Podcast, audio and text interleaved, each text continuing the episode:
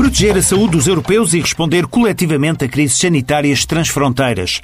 É assim que responde o site da União quando se busca informação sobre União Europeia da Saúde. Ora, Pedro Moura, da direção da Apifarma, acrescenta ainda outras explicações quando se lhe pergunta o que é isto da União Europeia da Saúde, porque diz nem só de crises sanitárias se trata. É preciso garantir o abastecimento de produtos de saúde e melhorar a prevenção e o tratamento de doenças como o cancro ou doenças não transmissíveis de elevada prevalência.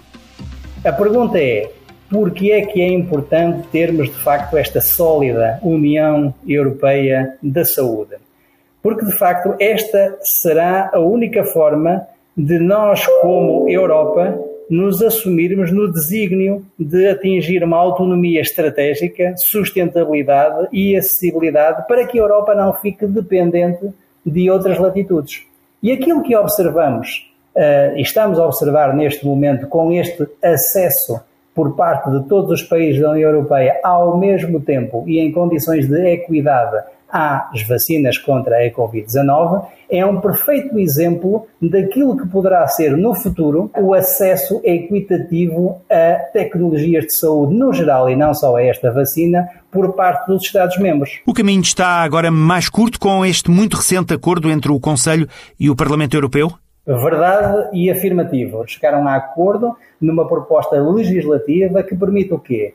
Uma efetiva colaboração na avaliação das tecnologias de saúde.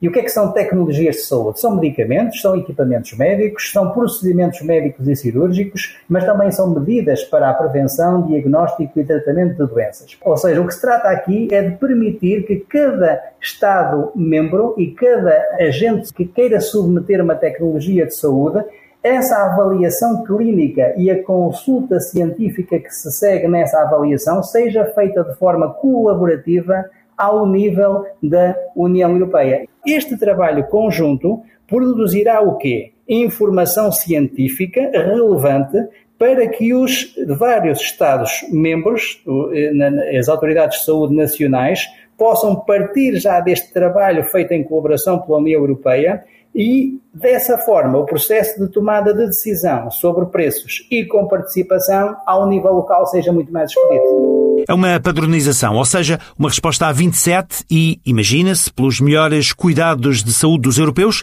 que vão esbater, ou melhor, mitigar, como agora é muito comum dizer-se, os diferentes acessos à saúde, diz Paulo Moura. Conversas Mais Saúde na Europa uma iniciativa da TSF com o apoio da Apifarma.